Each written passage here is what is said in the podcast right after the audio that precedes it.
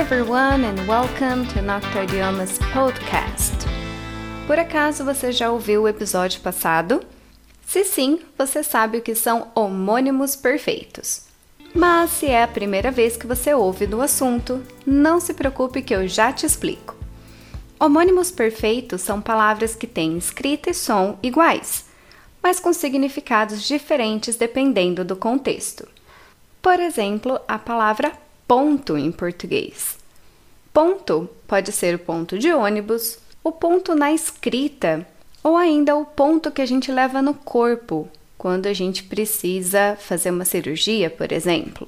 Então, agora que você já está mais situado sobre o assunto, vamos aprender mais algumas palavras que mudam o sentido dependendo do contexto nas quais são inseridas. Vai funcionar da mesma maneira que no episódio passado eu vou falar a palavra, você repete comigo, eu vou soletrar caso você queira escrevê-la, então vemos os possíveis significados. Preparado? Então vamos lá. First word: book. Let's repeat. Book. Book, B-O-O-K, significa livro, que acredito ser o significado mais conhecido Porém, a gente também pode falar agendar ou fazer uma reserva. Então, ele também pode ser um verbo. Vamos ver agora dentro dos exemplos. I always carry a book with me when I have a doctor's appointment. I always carry a book with me when I have a doctor's appointment. Eu sempre levo ou eu sempre carrego um livro comigo quando eu vou a uma consulta médica. I booked my flight for 9 p.m. I booked my flight for 9 p.m. Eu agendei o meu voo para as 9 da noite. Nesse caso, eu usei o book no passado e por isso booked. Word number two, rare. Rare. Let's repeat. Rare. Rare pode ser raro, algo raro mas quando a gente fala no ponto da carne, rare significa mal passado. Então, vamos ver dentro dos contextos. She suffers from a rare disease. She suffers from a rare disease. A palavra rare é escrito R-A-R-E. E neste primeiro exemplo, eu quero dizer que ela sofre de uma doença rara, a rare disease. Vamos comparar com o próximo exemplo. How would you like your meat? Rare or well done? How would you like your meat? Rare or well done? Como você gostaria do ponto da sua carne? Mal passado ou bem passado? Rare or well done? So far, so good? So let's go to word number three interest. Let's repeat interest. Interest se escreve I-N-T-E-R-E-S-T. Não fala interest, interest. Os significados mais comuns é interesse ou juros. For example, it is a matter of public interest. It is a matter of public interest. É uma questão de interesse público. Some banks offer loans at only 4% interest. Some banks offer loans at only 4% interest. Alguns bancos oferecem empréstimos por apenas 4% de juros. 4% interest. Okay? Good. So, word number four Turkey. Let's repeat Turkey. Turkey. Turkey significa Turquia, sempre começando com letra maiúscula, ou Peru, a ave. For example, I'd love to visit Turkey someday. I'd love to visit Turkey someday. Eu adoraria visitar a Turquia algum dia. Most people eat turkey at Thanksgiving. Most people eat turkey at Thanksgiving. A maioria das pessoas comem peru no Dia de Ação de Graças. Word number five: light. Light também tem vários sentidos. Pode ser leve, o contrário de pesado. Pode ser claro, o contrário de escuro. Pode ser luz ou iluminação. E como a gente escreve light? L-I-G-H-T. Então, esse GH é mudo. A gente fala light. Repeat. Light. For example, these boxes are very light. These boxes are very light. Estas caixas são muito leves. I've bought a light green dress. I've bought a light green dress. Eu comprei um vestido verde claro. Could you turn off the light, please? Could you turn off the light, please? Você poderia apagar a luz, por favor? Could you turn off the light, please? Word number six wave.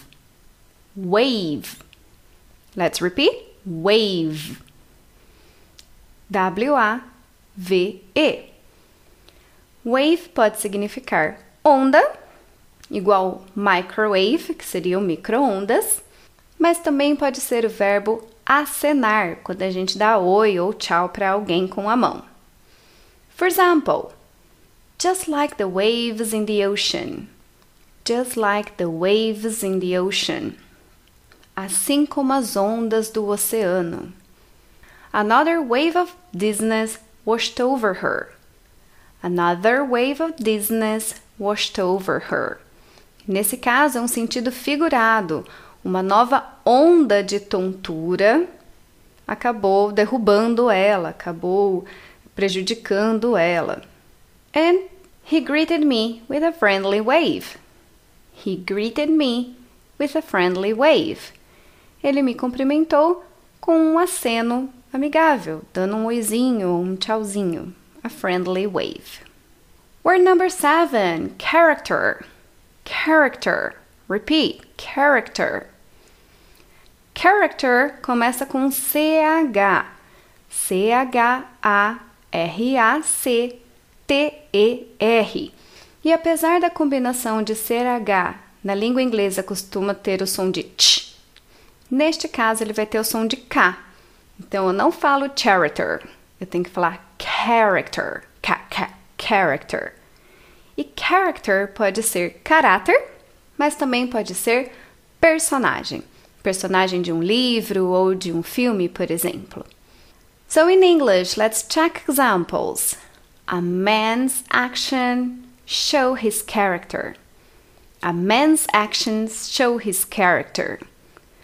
As ações de um homem, as atitudes de um homem mostram seu caráter. Hercule Poirot is my favorite Agatha Christie's character.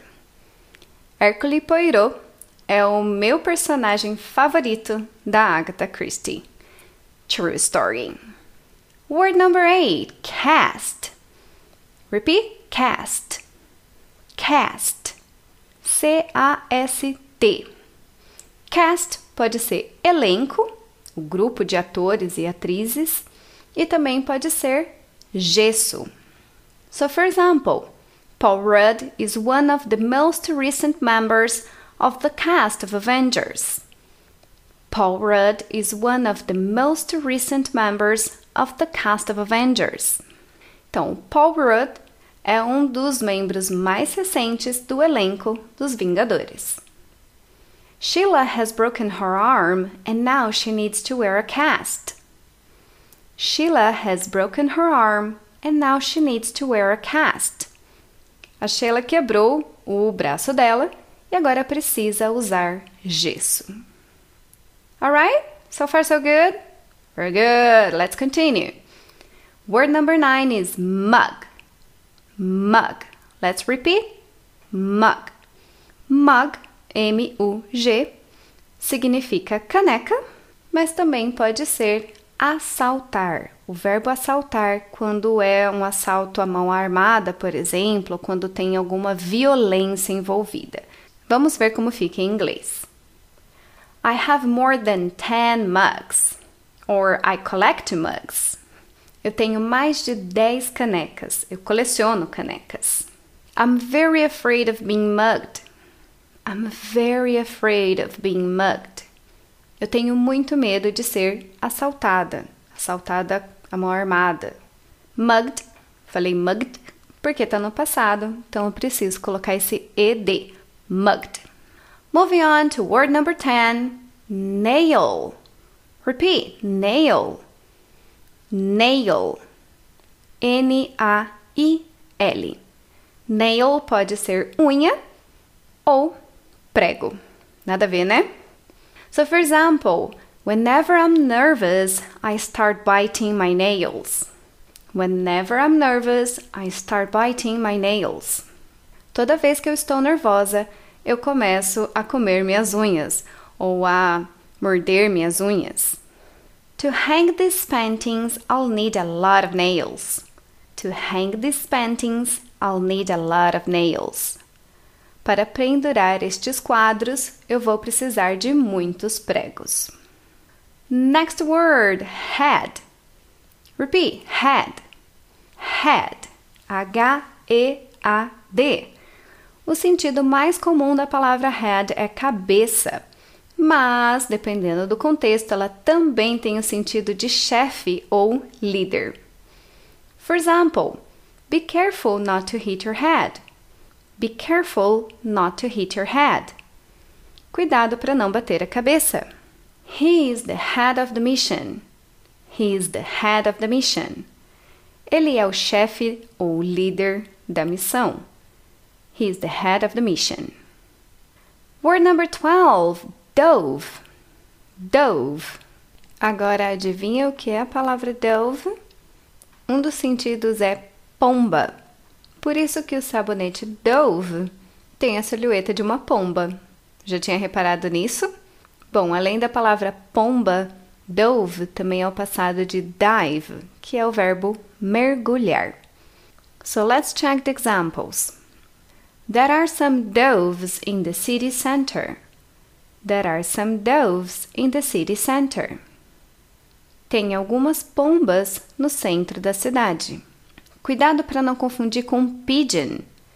Então, pigeon é o pombo, geralmente cinza, enquanto dove é a pomba, aquela branquinha, tipo a pomba da paz, a pomba do Espírito Santo, do símbolo religioso.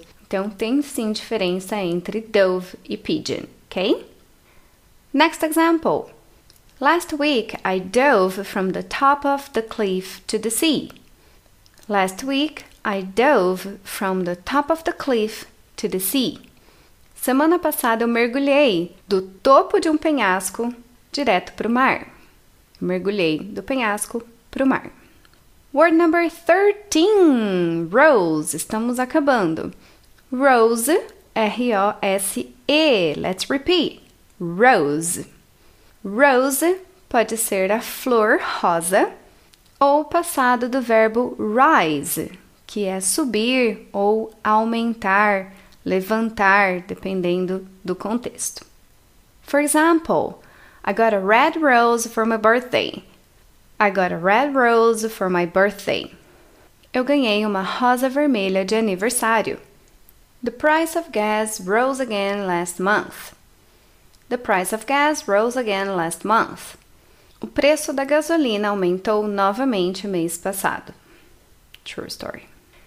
Nossa última palavra, word 14, is glass.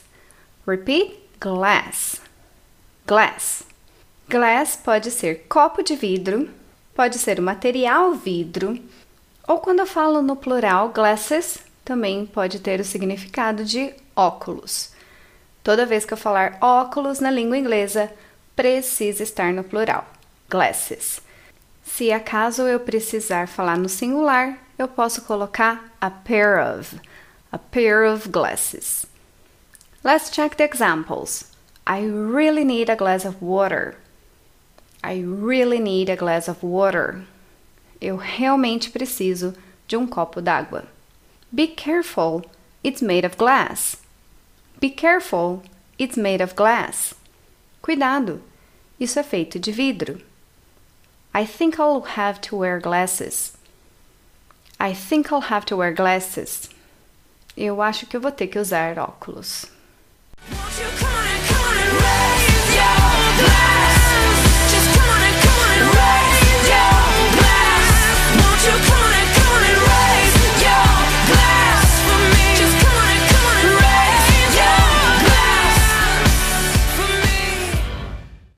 Aí, conhecia essas palavras e todos os seus significados? Você agora conseguiria colocá-los dentro dos diferentes contextos corretamente? Excelente! Então, assim como no último episódio, eu gostaria de sugerir a seguinte atividade. Pegue essas palavras e tente criar frases com os diversos sentidos. E lógico, preste atenção na próxima vez que ver, ler ou ouvir qualquer uma dessas palavras para que consiga entender o contexto e, consequentemente, saber o que elas significam sem precisar da tradução. Busque também músicas, como eu fiz no último exemplo, e veja qual sentido foi aplicado. Assim você conseguirá memorizar o conteúdo de modo mais leve e divertido. Espero que tenha gostado de aprender um pouco mais sobre os homônimos perfeitos, pois teremos o último episódio sobre o assunto. E se achou interessante, compartilhe com todos seus familiares e amigos que precisam dar aquele up no inglês. Thanks for listening to this podcast, and I hope to have your company again soon. Bye!